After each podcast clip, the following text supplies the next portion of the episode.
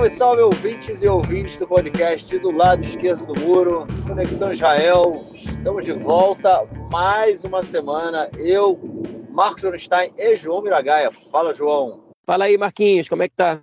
Tudo na boa, tranquilo. Eu estou a caminho de casa, no meu estúdio móvel, então se os ouvintes ouvirem aí um barulho de estrada, prometo que em breve isso acaba, porque eu chego, mas aquela quinta-feira, 10 e 26 da noite aqui em Israel, 15 graus na cidade onde eu moro. Tá friozinho aí, João, onde você mora, cara?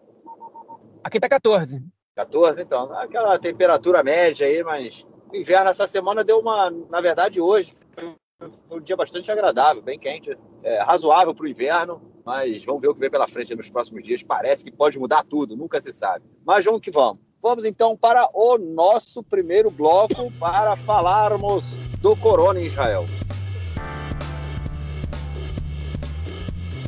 Bom, gente, é isso aí, né? Voltamos a falar do corona. Eu acho que nos últimos dois anos está sempre presente. Eu acho que só teve um ou dois episódios que a gente não conseguiu falar de corona, ou que a gente não, não quis falar de corona, né? apesar de estar sempre notícia, mas é porque agora Israel não só entrou na quinta onda, né? A gente já vem comentando isso, mas a gente tá aí na. Eu não sei, na verdade, não sei nem, eu ia falar que a gente está na crista da quinta onda, mas na verdade posso dizer isso, né? É isso que eu ia falar.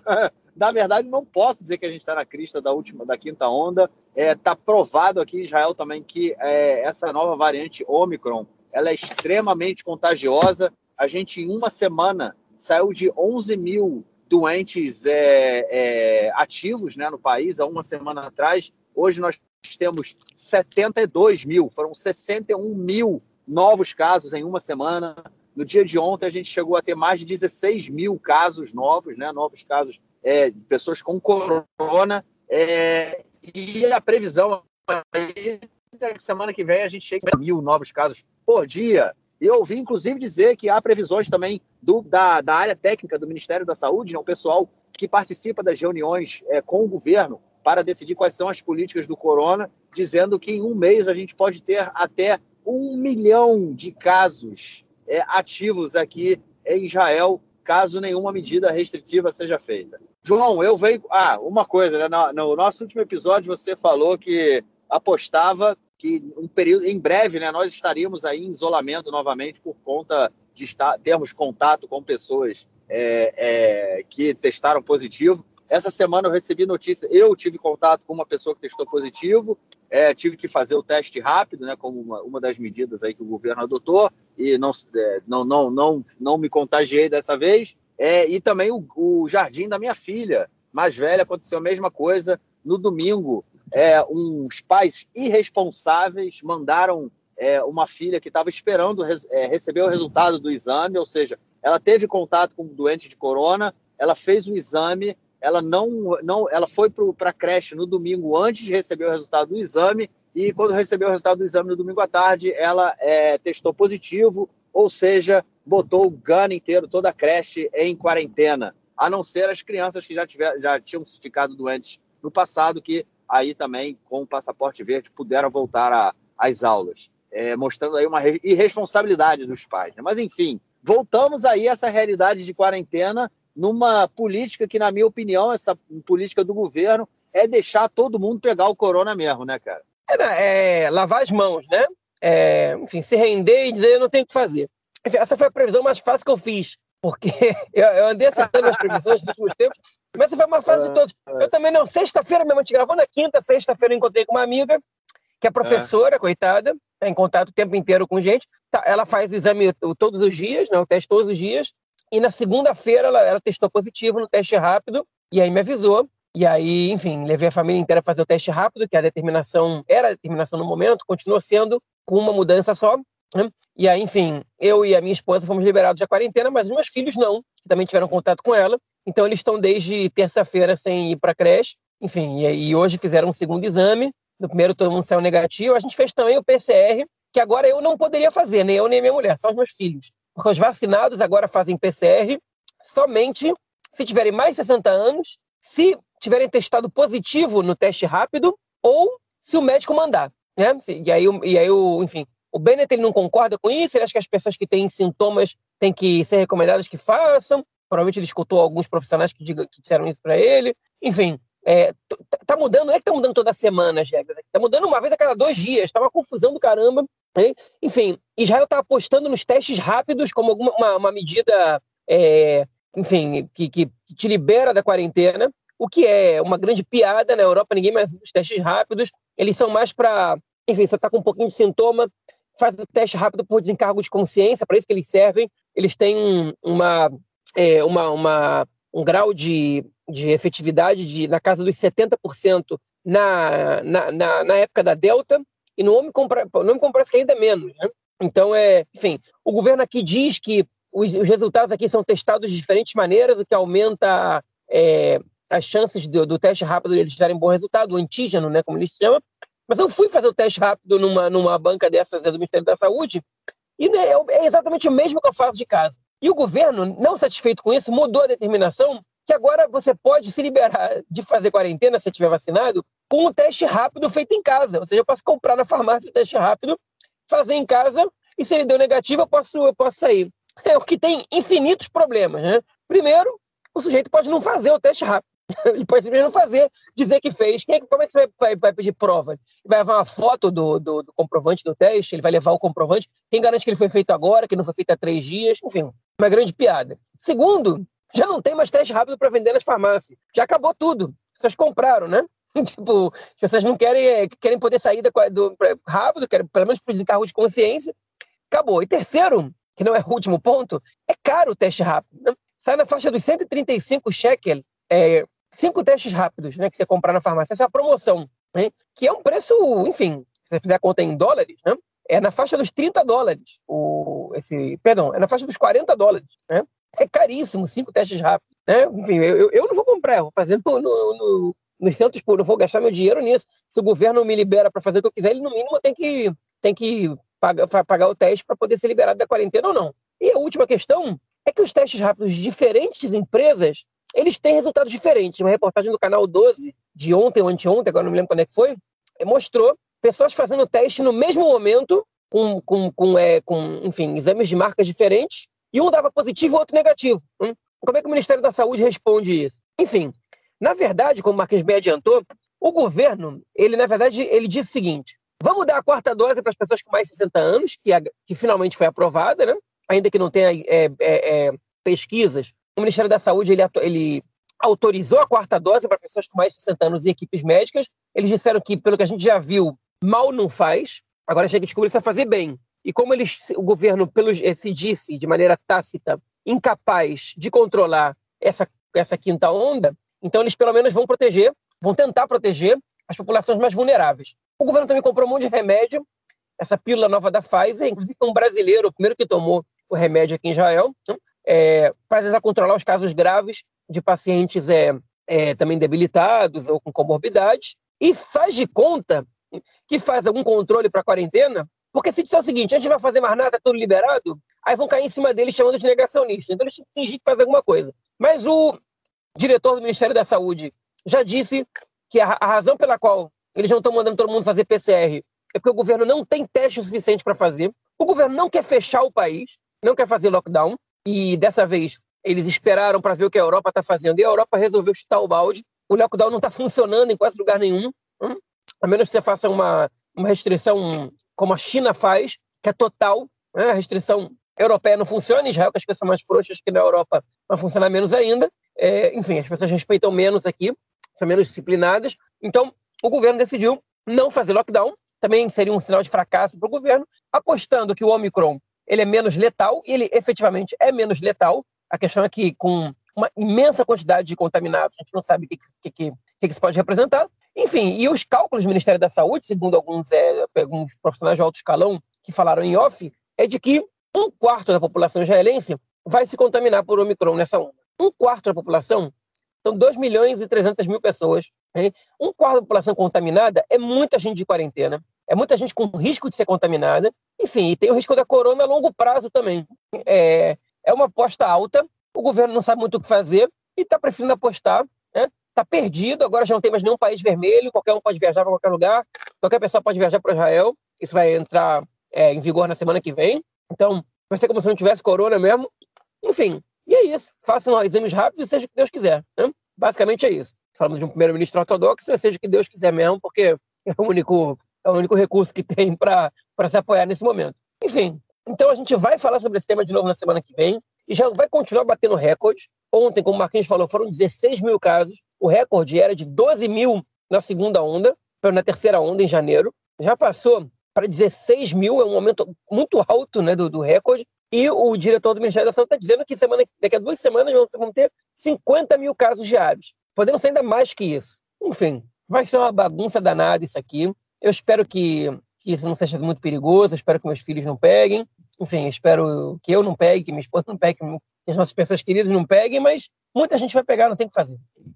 É, pois é, eu acho que essa, tá, a gente está aí numa crise enorme, realmente o governo está perdido, não tem como voltar atrás, né? Eu acho que não tem como controlar, tentar alguma medida de controle, e é por isso que, é, enfim, chutaram um balde completamente, como você colocou aí a questão, a partir de amanhã, é, todo mundo vai poder viajar para onde quiser, as pessoas vão poder entrar em Israel, ou seja, não estão mais preocupados com novas variantes, com novas mutações, vai ser um bunda lelê, o Deus nos acuda, né? É exatamente isso, torcendo como você mesmo colocou, uma aposta alta, porque, é, sei lá, vai que surge uma, uma, uma, nova variante, aí, uma nova mutação do vírus, que no caso da Omicron, da Omicron, aparentemente ela é menos letal, né? ela é menos nociva. Mas vai que surge uma outra aí que volta a ser nociva, que vai para os pulmões, né?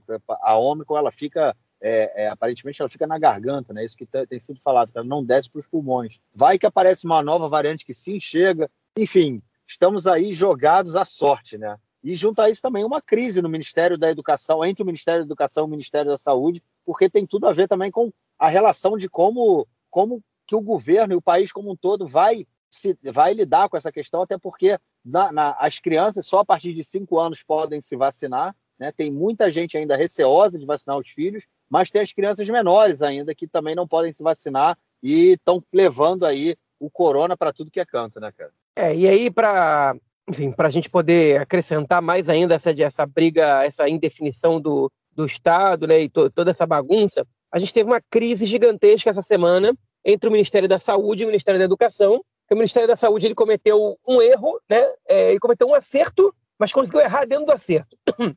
Eles decidiram que em cada escola do país vai ter um responsável pela corona que vai fazer teste rápido em todos os alunos. Né? Não sei a cada quanto tempo, mas essa foi a decisão. E o Ministério da Educação barrou essa, essa, essa determinação. Por que eles barraram? Um, porque a ministra da Educação é, é muito egocêntrica e, e, tem uma visão bastante complicada com relação à corona. Mas, enfim, esse, é o problema dela, onde ela está errada. Mas dois, que é a parte onde o Ministério da Saúde está errado, é que o Ministério da Saúde tomou essa decisão, anunciou à imprensa e esqueceu de combinar com o Ministério da Educação. O Ministério da Saúde vai lá e diz: agora a gente vai fazer isso, vão, vão, vão e, e, não, e, não, e não viram como as coisas têm que ser, vão ser feitas, não combinaram com o Ministério da Educação, e aí, enfim, o Ministério da, da Educação só de sacanagem falou: não, não, vou, não vai ser assim, não.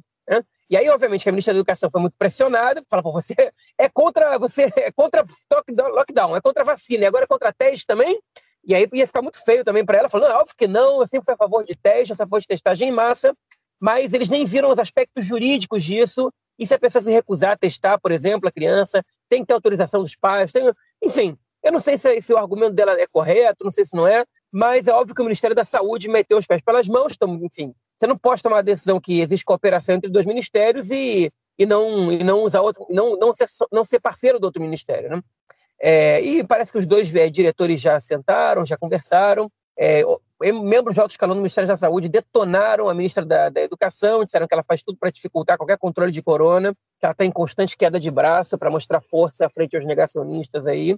É, enfim, e, mas, é, mas não tem como dizer que, que, que o Ministério da Saúde não errou, né? De, mesmo dentro do seu próprio acerto. O Ministério da Saúde é uma catástrofe, é um desastre em relação à, à política de controle à corona não porque eles tomam decisões erradas, porque realmente é uma situação muito difícil e eles têm que casar com a mentalidade do governo, de outros ministérios e tudo mais, mas porque eles são perdidos nas próprias determinações que eles tomam. Né? Não tem, enfim, não tem, a gente não consegue entender a lógica das coisas, é, a gente não consegue entender a, o que tem que fazer exatamente. Essa semana foi uma bagunça desgraçada, ninguém entendia. O Aretz, o jornal Aretz divulgou é, dois, é, dois é, guias do que fazer, de quem tem que ficar de quarentena, quem não tem, quem vacinado, não vacinado. Enfim, é, não foi suficiente um, eles tiveram que lançar dois, porque eles mudaram é, a, a política logo depois de anunciar a, a política. Né? Dois dias depois de anunciar as novas políticas, eles vão lá e mudam. Né?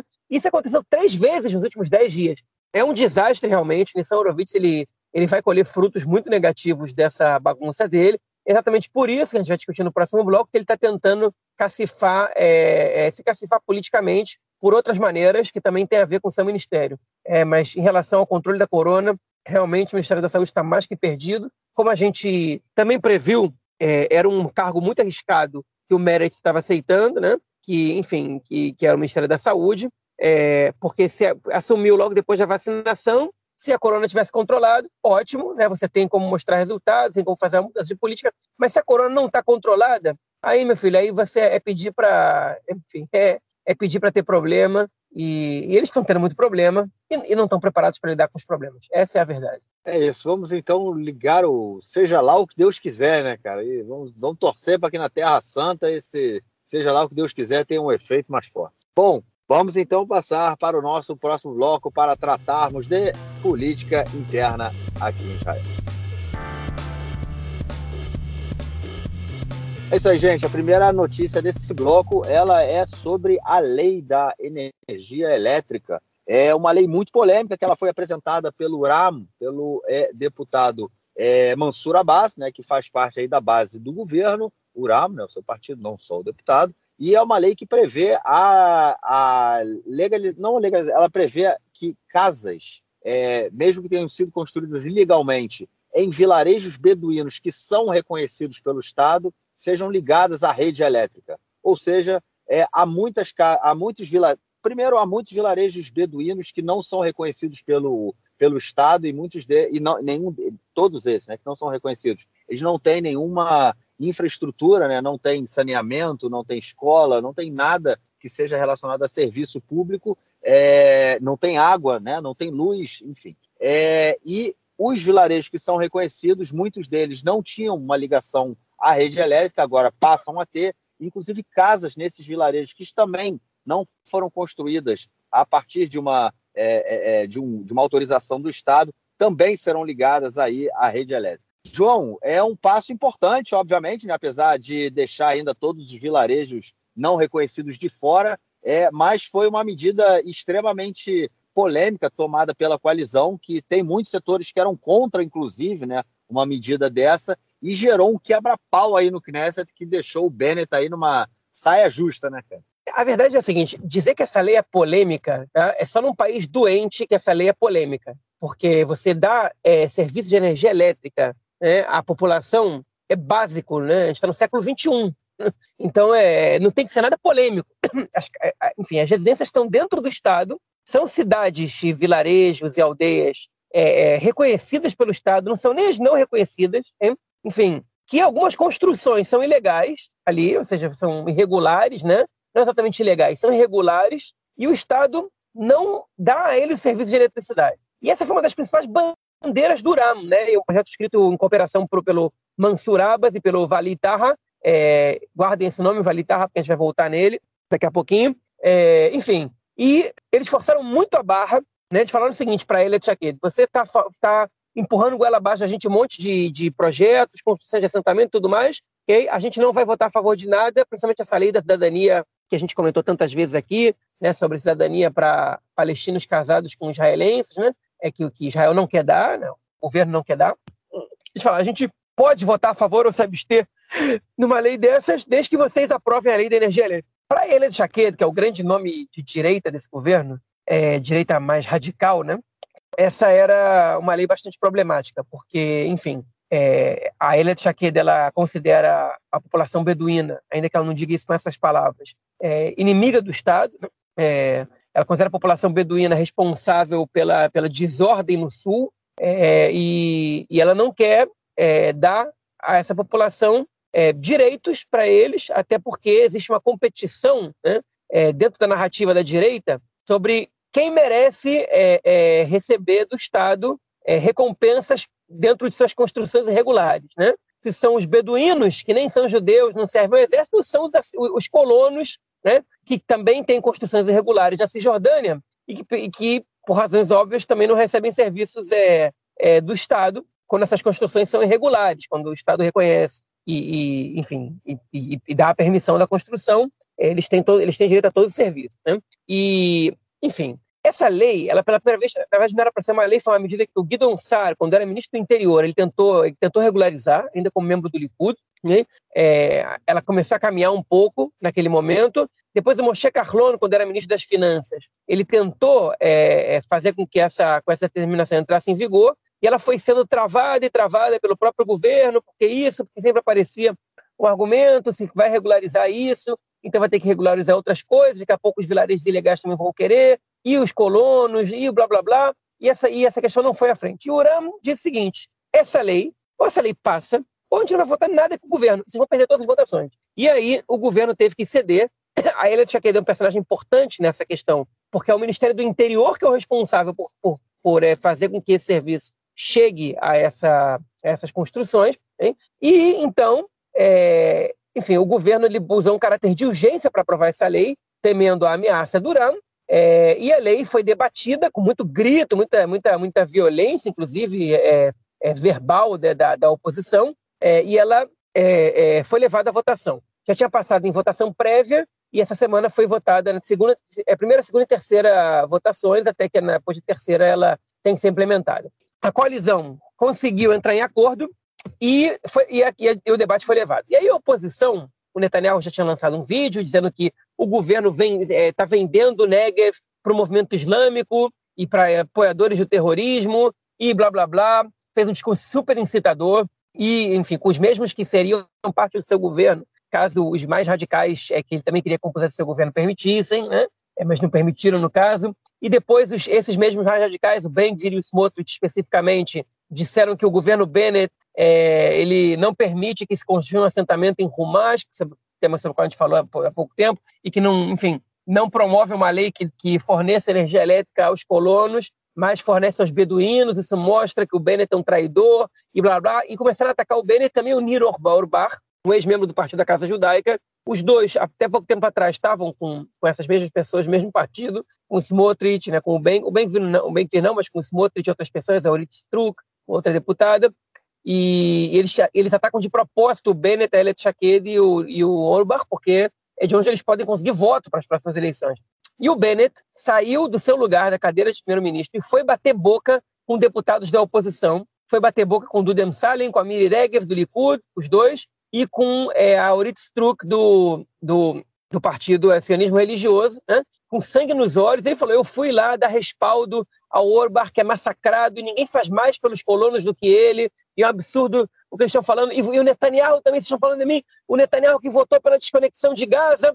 Nessa hora, quando o Bennett falou isso, Netanyahu virou as costas e saiu do plenário da Knesset. Enfim, nunca o primeiro-ministro se rebaixou a esse ponto de descer para ir bater boca com deputados. Já teve discussão, mas o primeiro-ministro está sempre ali no seu lugar, no, no, no palco ali em cima, enquanto ele discursa, os outros gritam, mas ele tem o microfone, ele decide o tom, ele, enfim, e, ele, o Bennett desceu para bater boca no mesmo tom, na mesma altura com essas pessoas. Por outro, ele acusou essas pessoas de bullying, né? Porque, por outro lado, nenhum outro primeiro-ministro foi tão desrespeitado pela oposição quanto o Bennett, quanto o Bennett né? Então, ele, enfim, essa, essa, essa alcunha de bullying, né? essa, essa terminologia que ele está usando, ela é, realmente é, ela faz sentido. Né? Eles estão fazendo bullying com os deputados da, da direita, do governo do Partido Yamina, principalmente, e deu uma, uma, uma polêmica danada. E para completar a polêmica, o Ali Taha, do Ram, ele subiu para discursar e começou a discursar em árabe. Pela primeira vez na história da Knesset, um deputado, ele subiu no, no, no palanque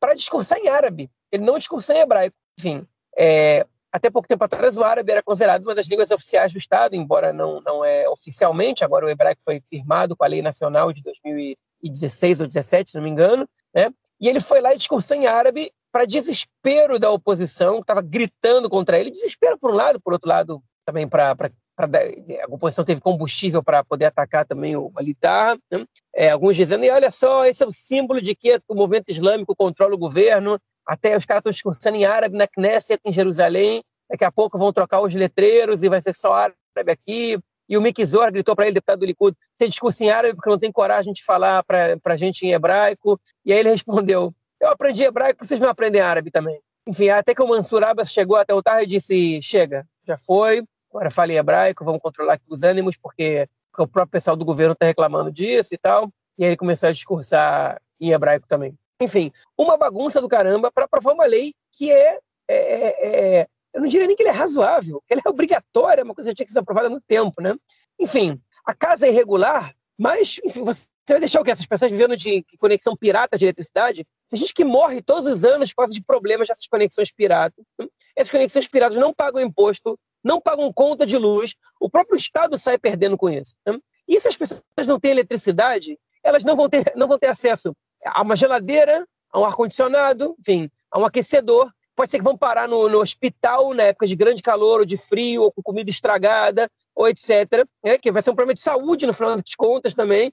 Enfim, é básico que você permita essas pessoas terem acesso à eletricidade e que você inclua esses cidadãos no, no, no ambiente legal, né? na, na legalidade. Então, a saída para você, é, é, enfim, regularizar essas construções ilegais não é, não é deixando essas pessoas sem serviço. Ao contrário, é regularizando, né? levando a legalidade até lá, dando, dando para essas pessoas a chance de regularizar suas construções. É, até para que elas entendam que, olha, olha aqui, você quer fazer tudo bem, mas tem imposto para pagar, tem isso, tem aquilo, e a gente vai atrás de você. E uma das maneiras de você controlar, justamente, é você levando os serviços até lá. Então, assim, é, é um absurdo a retórica da oposição e da direita em específico. É um absurdo, é, é, é chega a ser, ter doses de racismo nisso aí. Enfim, incitação também. E essa bagunça toda é, é, é totalmente desnecessária. Não, não, é uma, não é uma. Não existe uma divergência ideológica real, é uma divergência ideológica forçada, hein? porque não tem nada a ver a situação dos colonos com a situação dos beduínos. Os colonos constroem ilegalmente, eles estão construindo do outro lado da linha verde. Ali é uma jurisdição diferente, essas regiões não estão anexadas, não vale ali a lei israelense normal, vale uma lei militar. É uma retórica nojenta, é, é, é enfim, absurda, que não faz o menor sentido só faz sentido dentro da narrativa forçada, é, é, desonesta, que essa extrema-direita israelense é, adota há muito tempo e que a direita mainstream tem adotado também cada vez mais depois que o Netanyahu se firmou como líder supremo desse grupo. É, eu acho que é só para complementar, né? Não sei se é complementar, enfim, é dar um outro ponto de vista sobre essa relação que você colocou agora no final, né? Sobre a lei ser absurda, é, básica e a questão do é, absurda por não ser, por não, não existir até agora, né? Por não ter um, uma, uma lei que garanta a todo cidadão do Estado o acesso a direitos básicos, né? De energia elétrica, de saneamento básico, enfim, coisas que qualquer um deveria ter acesso, como você mesmo colocou, no século 21 e aqui em Israel também não tem. Mas eu acho que a gente, para tentar entender todo esse movimento, a gente tem que também pensar é, é, é, por que disso, né? Por que, que será que é simplesmente uma questão da oposição e situação e briga com os colonos? Eu acho que está muito mais em função do que você colocou lá no início, né? Da questão de terem setores hoje, não hoje, né? Durante toda a história é, de Israel e que colocava é, esse é, é setores, né? Do, da, da política é, é, setores judaicos né, da política que, que, vem, que viam e vêm até hoje os beduínos como não só como inimigos, como não cidadãos, como pessoas que não merecem ser reconhecidas como cidadãos e não têm direitos, né? Eu acho que essa é a questão, entendeu? E, e porque é uma questão que ela tá, não é uma lei de cinco anos, de dez anos, não, são 73 anos, entendeu? Que a gente não vê, quase 74, que a gente não vê aí uma, uma política que, que levasse direitos básicos a uma população que não, não é judaica. Então, por isso, ela não se encaixa e ela é vista, como você colocou, no momento em que os beduínos são taxados como inimigos do Estado, isso é racismo, isso gera também o racismo, o preconceito, né? aquela coisa toda que a gente conhece. Eu acho que a gente tem que se perguntar isso, né? Essa é a pergunta, essa é a questão que a gente tem que, que a gente tem que ir a fundo. É não só porque a lei não é aprovada, né? é, é porque a lei não é aprovada, não é porque a lei, quer dizer, porque ela só foi aprovada agora, porque ela não existia até agora, né? Eu acho que essas são questões aí fundamentais, até porque Israel pretende e se chama o tempo todo de um Estado democrático, né? Da, do o único Estado democrático que existe no, no Oriente Médio, aquela coisa toda. Mas você negar energia elétrica à parcela dos seus cidadãos e, e, falar o seguinte também: os, os, é, é, os vilarejos que não são reconhecidos é uma questão política também. Né? É fato, os, os colonos, é, quando querem criar assentamentos na Cisjordânia, mesmo sendo muitos deles ilegais, não sei o quê, a legalização muitas vezes vem de forma muito mais fácil do que é, a, a legalização de, de, de, vilarejos beduínos no Negev. Né? Eu acho que isso é importante a gente entender. Pela, pela lei internacional, a legalização de um assentamento em território ocupado ela é muito complexa. né? Ela é até proibida. Você, de acordo com a lei internacional, você, o, o Estado ocupante é proibido de criar, é, é, de levar a sua população para territórios ocupados, né? E você tem a legalização dessas é, é localidades, né? Desses assentamentos em território ocupado por parte de Israel, mas é, é, vilarejos dentro do Estado de Israel que não é território ocupado é, é, você não tem a legalização simplesmente porque eles não são vilarejos judeus, né? que são vilarejos onde a, a, população que reside é a população judaica. E aí, enfim, é essa toda a questão que a gente tem que, na minha opinião, estar tá discutindo, é, e não só a questão da lei em si. É, bom, vamos então à nossa próxima notícia do bloco, que é sobre, é, dessa vez, o deputado é, e vice-ministro Yair Golan, que é deputado do Meretz, né? E ele deu aí uma declaração quentíssima, né? O, essa eu acho que pode dizer que é polêmica, né? É, é que ele disse que os colonos, né, os Mitnachalim, que vivem, é, que vão até Rumash, né? A gente comentou, Rumash é um, é, não é um assentamento, uma estivá na, na Cisjordânia. É, houve um atentado lá há cerca de um mês e agora setores da oposição e inclusive setores também que são ligados, né, setores dos colonos, eles querem a construção de um assentamento na região. É, e essa semana o, o Iair Golar ele falou que os colonos que, que estudam na este vale de Fumash, eles são subhumanos. Isso aí deu uma confusão do cão, né, cara? Na verdade, ele falou besteira, né? É, esse, esse, foi o problema, porque ele, ele, ele fez uma crítica correta, né? Ele disse: ah, essas pessoas vão lá e fazem pogromos contra a população e que, enfim, queimam mesquita, destroem mesquita, jogam coquetel molotov, batem na polícia, desobedecem toda, toda a ordem possível, né? trata-se de, de, de sub-humanos, né? Enfim, e aí esse é o problema. Tipo, quem faz esse tipo de coisa continua sendo humano, e quando você usa sub-humano, enfim, ainda mais para se referir a judeus, com todo o trauma do antissemitismo, do holocausto, você está pedindo para levar pedrada. E foi um comentário que teve que ser é, repreendido é, por membros do próprio partido dele, do Meretz, né? como o Mussiras, que é visto como o, o membro mais é, pacifista do, do, do, governo atual e do, da Knesset atual, talvez. Enfim, é, ele, ele teve que dizer, não, essa, essa, essa, essa classificação que ele fez está tá equivocada. Não, é, não dá para chamar de sub-humano. Eles, são, eles estão errados, mas são humanos e são pessoas, e tem ali pessoas boas, pessoas ruins, que estão equivocadas, é, mas que, enfim, que tem, é, que tem, que, que tem razões para fazerem o que fazem e, e o caminho não é desqualificar eles como pessoas, né? E aí o Bennett também teve que cair em cima. Para o Bennett foi um, um o Bennett foi um serviço e um desserviço ao mesmo tempo, né? Foi um desserviço porque ele tem mais que chegou bem e ele fala eu convoco o primeiro-ministro Naftali Bennett para demitir o, o, o Yair Golan agora no seu cargo de vice-ministro. Mas, o, enfim, todo mundo sabe que esse governo paritético só o Yair Lapid pode demitir o Yair Golan, né? E ninguém vai ser demitido em lugar nenhum aí, porque qualquer, qualquer partido pode sair do governo, qualquer deputado pode desertar aí e, e quebrar o governo. Então, é, enfim, virou, virou motivo para ataque de um lado, para outro lado mudou o assunto, né? Tava, a direita estava criticando o Bennett, ele se meteu numa, num debate, numa, numa crise grande com a direita, e ele teve aí uma, uma, enfim, uma mudança de, de assunto é, que não é muito confortável para ele, mas por outro lado ele pôde ali criticar o membro do governo sem problema. É, mas enfim, o Netanyahu obviamente que, comparou com o nazismo, disse que essa era a mesma terminologia dos nazistas e blá blá blá. Enfim, foi polêmico porque ele falou bobagem. É, mas é, é, a crítica foi correta. O Yair Golan, ele às vezes usa, usa termos muito é, é, enfim, inapropriados para se referir a, algum, a, alguns acontecimentos e, e alguns grupos. Às vezes serve para ele de alguma maneira e às vezes não. E dessa vez ele, ele, ele, teve que se. Ele não se desculpou pela, pelo termo, porque ele falou: ah, vocês estão olhando muito o termo e apenas a minha crítica. É, mas, ele, mas ele falou: eu reconheço que o termo não foi, não foi, é, não foi muito feliz. Enfim, morreu nisso. Né? Esse, é, esse é um comentário que a gente queria falar, porque enfim, é, a gente comentou sobre o Meredith fracassando ali no Ministério da Saúde e o Meredith metendo os pés pelas mãos aí também. Mas depois a gente vai falar sobre uma coisa positiva do Meredith, né? É, é, mais para frente. Só queria comentar uma coisa que eu esqueci de falar na notícia passada. A votação da Lei da Energia, ela passou por 61 a 0. A oposição, ela quase inteira se retirou do plenário para boicotar a votação. Obviamente que eles sabiam que eles iam perder. É, com exceção de três deputados da lista unificada que se abstiveram na votação, hein? o que é incompreensível, né? Que, que eles tenham, sabe, enfim, assim, é, de alguma maneira compreensível que eles não quiseram fazer coro com o governo. Por outro lado, como é que eles vão justificar para a população árabe, é, é, que, que, são seus eleitores, que eles se abstiveram nessa, nessa lei da, da energia elétrica, né? Ficou muito feio. E, o, e um deputado árabe do Meretz, o Issai Frid, ele se aproveitou disso aí para fazer campanha em cima disso. Falou, olha só, inexplicável, injustificável a lista unificada, votar só porque é contra o governo e prejudicar a própria população árabe. Enfim, e ele vai tentar deitando em cima aí dos eleitores, tentando ganhar os eleitores para ele, né? Mas, enfim, quem, mas quem ganhou os créditos mais foi o Urano.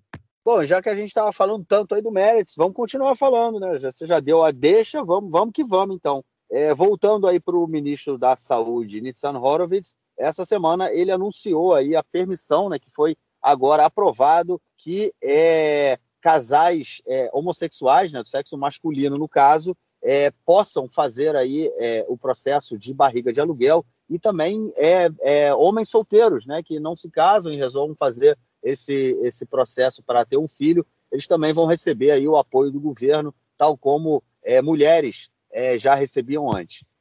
Sem sombra de dúvida, né, João? Um avanço aí para a comunidade LGBTQIA, é, e também para o Meritz, né, que bota, bota aí uma bandeira é, que vinha defendendo há muito tempo e consegue aprovar nesse governo meio louco. Então, o Nietzsche Horowitz, ele entende que o tempo ele é, não joga a favor dele, e ele tem que mostrar resultado. Isso não tem nada a ver com a corona, mesmo, mesmo que a corona tivesse controlada, é, as pautas que ele chegou lá dizendo que ele ia, que ele ia colocar adiante, ele está fazendo. Né? E ele, enfim, é, é, ele mostra que você não precisa esperar para mostrar resultados. Você tem políticas públicas que você pode resolver rápido. E ele chegou lá, ele sabe que o público LGBT está é, tá com ele, né? Ele, ele é parte dessa comunidade que vota no mérito em peso, pelo menos parcialmente, é, e que ele tem que ele parte dessas bandeiras é atender a essas demandas, as quais ele acredita, né? E ele, ele enfim, era, era uma resolução que dependia do Ministério da Saúde. E ele disse seguinte: beleza, na semana que vem toda toda a parte regulatória já está feita. A partir de semana que vem, casais homoafetivos é, trans também e homens solteiros, que para homens solteiros também era proibido, vão poder usar é, barriga de aluguel. É, o Ministério da Saúde, enfim, deu essa permissão e pronto, está validado. O que tinha sido proibido foi validado agora. É, vai entrar como regular, regularização, regulamentação do Ministério da Saúde, e, e agora, para proibir isso, vai precisar de, vai precisar de lei. Né? Foi regulamentado. E, enfim, é difícil alguém escrever uma lei, conseguir aprovar uma lei é, nesse sentido, né? É muito mais fácil um ministro conseguir é, é, é, mudar uma política pública do que uma lei, e quando momento que você regulamenta, é difícil um ministro conseguir fazer isso, um próximo ministro conseguir fazer isso voltar atrás. Então, é, ele mostra serviço, né? É, do mesmo jeito que a Tamar Zandberg, do mesmo partido que ele, também mostra serviço. Ela, na, na, no Ministério do Meio Ambiente, ela já, várias questões de políticas públicas que envolvem o meio ambiente, ela está tocando para frente. Né? É, o ministro Omer Barlev, né, do Partido Trabalhista, ele também conseguiu tocar algumas coisas adiante, né, criar é, uma unidade de controle à, à, violência no setor árabe. Ele está realmente levando a sério essa questão, mais que qualquer outro ministro da Segurança Pública anterior. Ainda não, não mostrou resultados, mas ele está fazendo o que pode. Essa semana, inclusive, hoje, morreu um menino de quatro anos, a idade do meu filho. Foi terrível ver essa notícia. Brincando num parquinho, né? passaram atirando uh, em cima. ele não era o alvo, é, mas uma bala acertou o garoto, que morreu no hospital em Haifa um pouco antes de chegar, um pouco depois de chegar. Uma tragédia dessas terrível, enfim, que é consequência da violência na, na, na sociedade árabe, também que resulta de uma série de descuidos de políticas públicas, de ausência de políticas públicas do Estado. Né? Então, a gente tem, a gente comentou em algumas edições passadas que os ministros da esquerda, né, se o governo não é um governo de esquerda, é, pelo menos os ministérios que são administrados pela esquerda, eles são ministérios que têm mostrado algum resultado, né? É, onde, pelo menos ali internamente, os ministros eles conseguem levar as pautas deles adiante. Né? O Nixonovic também conseguiu aumentar o orçamento para a saúde pública e combater um pouco o processo de desmonte da saúde pública, de sucateamento e de incentivo à saúde privada que estava acontecendo nos últimos anos. Enfim, se o governo não consegue controlar é, a, é, a, agenda do. do se, se, a esquerda não consegue controlar a agenda em relação ao conflito, em relação a, ao orçamento de uma, uma, maneira geral, pelo menos internamente os ministérios conseguem. Quem não está conseguindo, não estava até agora, talvez porque não, tá, não tenha sabendo trabalhar, é a deputada líder do Partido Trabalhista, Merav Michaeli, né, que é ministra dos Transportes. O trânsito no país está terrível, a gasolina aumenta, o transporte público continua uma porcaria, é, ainda que ela tenha conseguido um aumento de orçamento para investir no transporte público, né? enfim, as pessoas já, já tem seis meses de governo, a gente não viu nada acontecendo, né? absolutamente nada. E essa semana, com a licença do Marquinhos, já, já aproveita essa notícia para dar um passo à frente, ela vai lá e anuncia, né? ela anuncia não, membros de alto escalão do Ministério deixaram transparecer que o projeto né, é, é, de regularização do transporte público nos sábados, que é uma coisa que não existe na imensa maioria das cidades do país, ele está para ser colocado em prática, porque ele depende só de uma canetada da ministra do, do, dos Transportes. Né? Enfim, e pelo jeito ele vai ser apresentado e ele está prestes a começar a acontecer, o que é um marco na história de Israel. Ele é alvo de críticas, porque ele não vai ser subsidiado, né? e por ele não ser subsidiado, ele vai ser caro. Né? É, e ele vai ser um transporte que, ele, enfim, o seu objetivo é democratizar o transporte público em Israel e que as pessoas possam ter o direito de ir e vir no sábado, porque hoje em dia só, só por táxi ou por carro privado você consegue se locomover, mas você ter um transporte público caro não ajuda muito a democratizar. Né?